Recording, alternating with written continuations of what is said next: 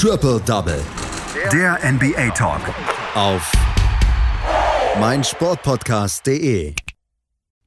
Die NBA-Saison in der Bubble ist vorbei. Die Los Angeles Lakers haben sich in Spiel 6 gegen die Miami Heat durchgesetzt und haben damit zum 17. Mal die Meisterschaft gewonnen, zum ersten Mal seit zehn Jahren. Es war eine komische Saison.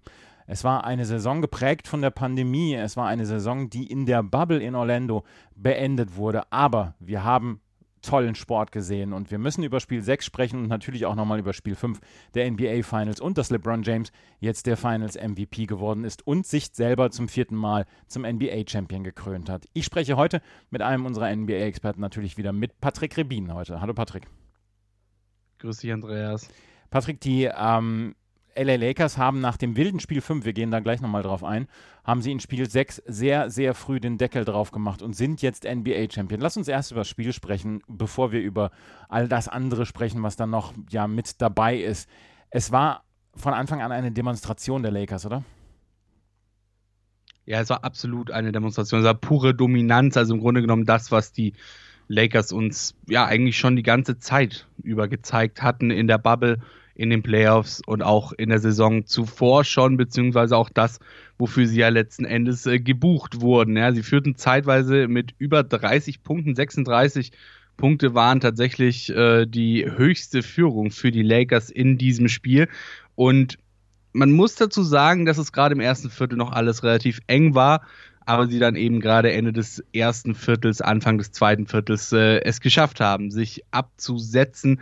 Es wurde deutlicher ähm, und die Lakers konnten dann auch ihre Führung eben weiter ausbauen. Topscorer war auf Seiten der Lakers, ja, wie könnte es anders sein? Finals MVP LeBron James mit 28 Punkten äh, und dazu noch einem Triple-Double aus 14 Rebounds und 10 Assists. Anthony Davis, der hatte selbst ein Double-Double mit 19 Punkten und 15 Rebounds. Ja, bei den Heat, da überzeugte Punkte technisch eigentlich nur Bam Adebayo in diesem Spiel. Wurde er nach seiner Rückkehr in Spiel 4 noch ordentlich gescholten konnte er jetzt in Spiel 6 sein Team im Scoring mit 25 Punkten so ein bisschen schultern. Ansonsten waren die Zahlen bei Miami halt leider doch eher mau. Jimmy Butler und Jay Crowder hatten jeweils 12 Punkte, Duncan Robinson 10 und äh, Tyler Harrow, der kam sogar nur auf 7 Punkte am Ende gegen Ende des Spiels, im vierten Viertel, wird es dann nochmal ein bisschen spannender. Die Heat schafften es Stück für Stück äh, immer wieder näher ran an die Lakers zu kommen.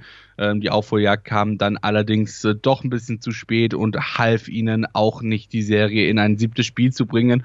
Und ähm, es war einfach, ja, es stand, das Spiel stand einfach unter schlechten Vorzeichen, sage ich mal, wenn wir gerade gesehen haben, wie, äh, wie Jimmy Butler nach Spiel 5 aussah war es eigentlich schon relativ klar, dass er nicht seine, seine Top-Leistung bringen wird, bringen kann, dass er nicht wieder für 40 Punkte explodieren kann. Auch Goran Dragic, der ja jetzt wieder mitmachen durfte, spielte ungefähr 18 Minuten. Ähm, auch bei ihm war ja eigentlich von Anfang an klar, dass er hauptsächlich äh, dank den äh, Painkillern wahrscheinlich spielen kann und äh, dementsprechend nicht sein bestes Spiel abliefern kann. Aber es war definitiv ein Kampf, dieses Spiel ähm, wie auch schon viele Spiele davor, die die Miami Heat gezeigt haben, eben auch unter anderem Spiel 5.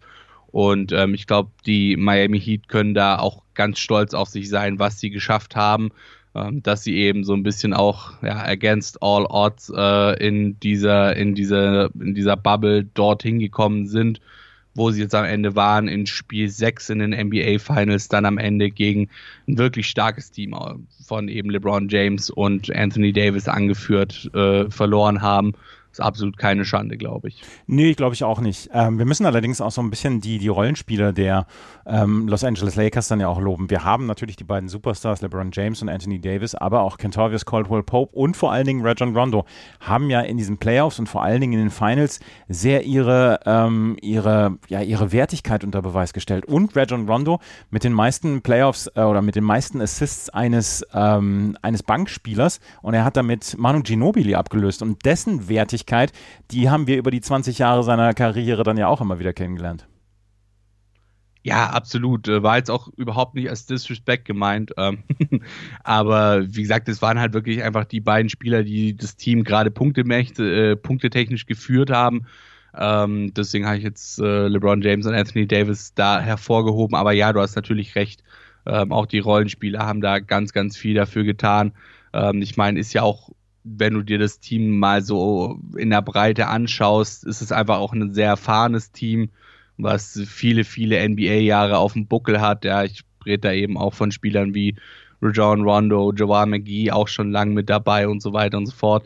Ähm, also das ist wirklich nicht unverdient gewesen, dieser Titel für die Lakers. Und ähm, ich meine, du hast es ja auch schon gesagt, LeBron James dann am Ende der Finals MVP geworden. Äh, vierte Titel, vierte Finals MVP mit insgesamt drei Teams. Das hat tatsächlich noch keiner vor ihm geschafft. Und außerdem konnte er sich dann äh, dazu auch noch von äh, Tim Duncan, Magic Johnson und Shaquille O'Neal abheben, die nämlich je drei Finals MVPs gewonnen haben und steht jetzt äh, alleine auf Platz zwei, äh, zwei Finals MVPs von Michael Jordan entfernt. Und äh, es konnte eigentlich auch keinen anderen geben in diesem Jahr, deshalb wurde er dann auch einstimmig mit 11 und 0 Stimmen gewählt. Und naja, was soll man sagen, ne? Die Lakers sind NBA Champions und das im Jahr von Kobe's Tod. Solche Geschichten schreibt halt nur der Sport, oder? Ja, wahrscheinlich schreibt solche Geschichten nur der Sport. Ähm, drei äh, oder mit drei verschiedenen Franchises Meister werden, das haben zwei Spieler geschafft. Einer fällt mir gerade ein mit Robert Ory, den zweiten, der zweite fällt mir gerade nicht ein.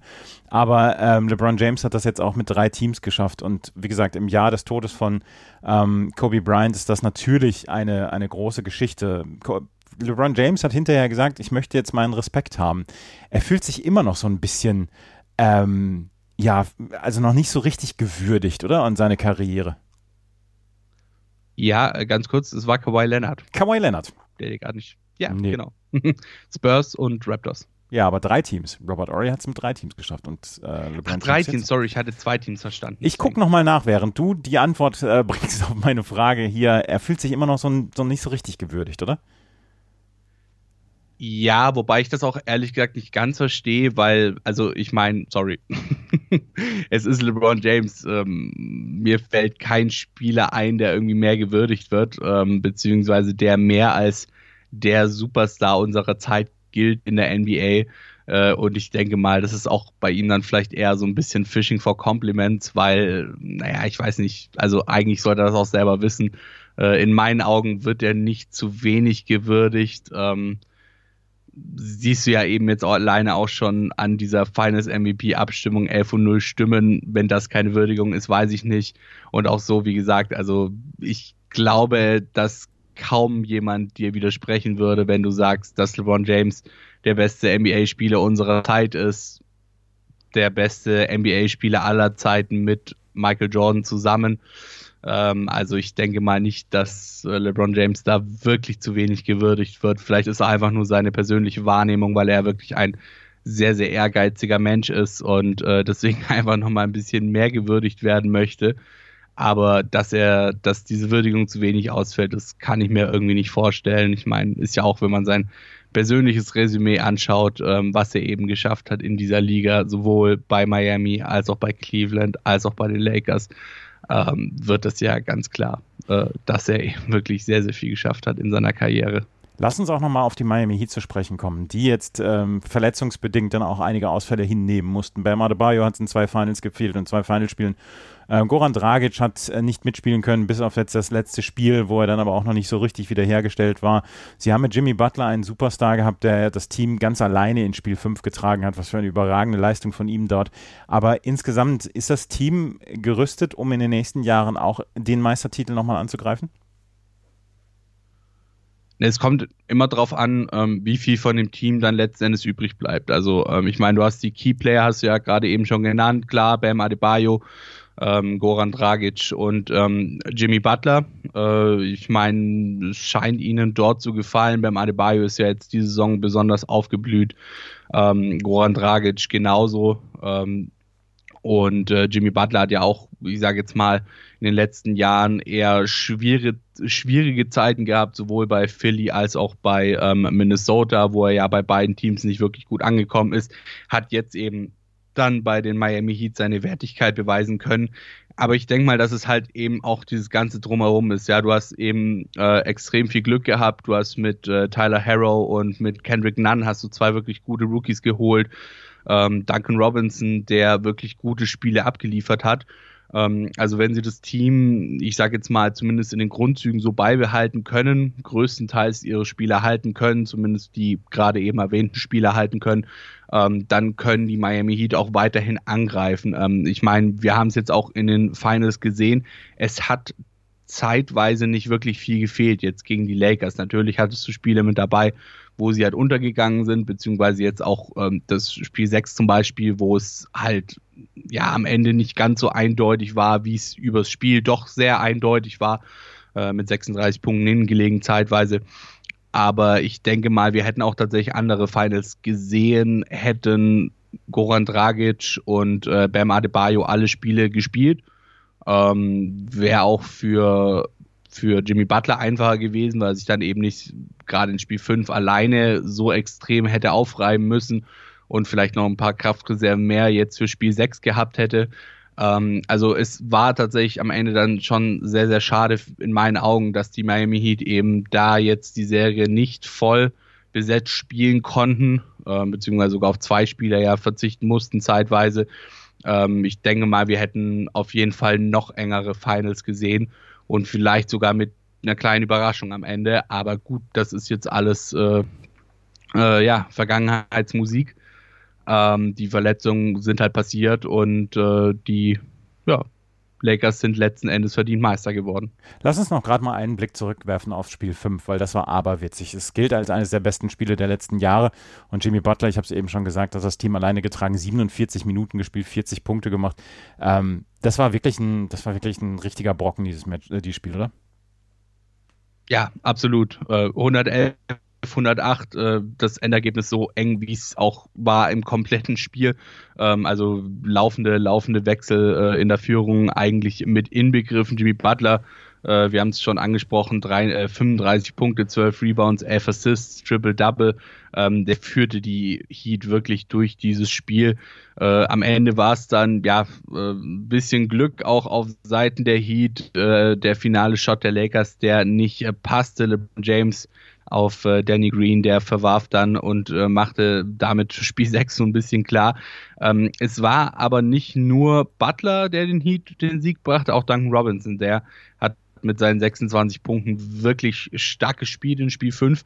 Und ähm, dazu kam halt eben auch noch, dass die Heat eine relativ kleine Rotation gespielt haben, nur sieben Spieler eingesetzt haben. Und ja, am Ende war es halt wirklich einfach nur ein Kampf zwischen den beiden Teams. Wie gesagt, ständige Führungswechsel äh, Robinson und Butler sorgten dann vor allem im vierten Viertel eben dafür, dass die Führung dann eben auch wieder auf, auf die Seite der, ähm, der Miami Heat äh, turnte. Aber ja, auch die Lakers, die kamen zu ihren Chancen und zu ihren Punkten. Anthony Davis zum Beispiel, der spielte trotz seiner wieder aufgebrochenen Fußverletzung 42 Minuten und 12 Sekunden, war noch nicht mal klar, ob er überhaupt jetzt in diesem Spiel spielen konnte, in Spiel 6. Er selber hat zwar von Anfang an gesagt, es geht, aber ähm, sagen wir mal, der Steph hat ihn da noch so ein bisschen gebremst. Am Ende ging's. Ähm, aber es sah trotzdem ja böse aus, wie er teilweise da über den Court gehumpelt ist, als eben seine Fußverletzung wieder aufgebrochen ist, hat damit die meisten Lakers-Minuten sogar gespielt, äh, mehr als LeBron James auch. Und am Ende war es dann in Spiel 5 eben die pure Willenskraft von Jimmy Butler, der ja bis auf knapp 30 Sekunden ununterbrochen auf dem Court stand, ähm, dass sich die äh, Heat dann eben in Spiel 6 retten konnten. Und ich meine, wir haben, denke ich mal, alle noch die Bilder im Kopf, wie äh, Jimmy Butler eben über dieser Werbebande lehnt, völlig fertig ist, am Ende dann nach dem Spiel äh, vom, vom, vom Postgame-Interview wirklich weghumpelt. Äh, also er konnte nicht mal mehr richtig laufen. Und äh, das war einfach eine wahnsinnige Leistung, die Jimmy Butler da auch wieder in diesem Spiel gezeigt hat. Das war Spiel 5, eines der besten Spiele der letzten Jahre. Und die LA Lakers sind Meister. Und das war Patrick Rebin mit seiner Zusammenfassung der Spiel 6 und so ein bisschen der, der Ausblick, wie wird es jetzt weitergehen mit den Lakers und dann auch den Miami Heat. Ähm, Patrick, ich danke dir sehr. Du hast in der Bubble, beziehungsweise seitdem das wieder angefangen hat, standst du quasi immer zur Verfügung. Ich danke dir sehr für deine Zeit. Das war, hat immer sehr großen Spaß gemacht wie immer sehr gerne. Ich danke dir, dass du wie immer uns alle Zeit möglich gemacht hast. Jederzeit. Das war die, das war Triple Double für diese Saison. Eventuell gibt es noch einen Folgepodcast, wo wir mal ein bisschen Fazit ziehen. Aber ansonsten war das das für diese Saison mit Triple Double. Vielen Dank fürs Zuhören. Bis zum nächsten Mal. Auf Wiederhören. Triple Double. Der NBA Talk. Auf meinsportpodcast.de.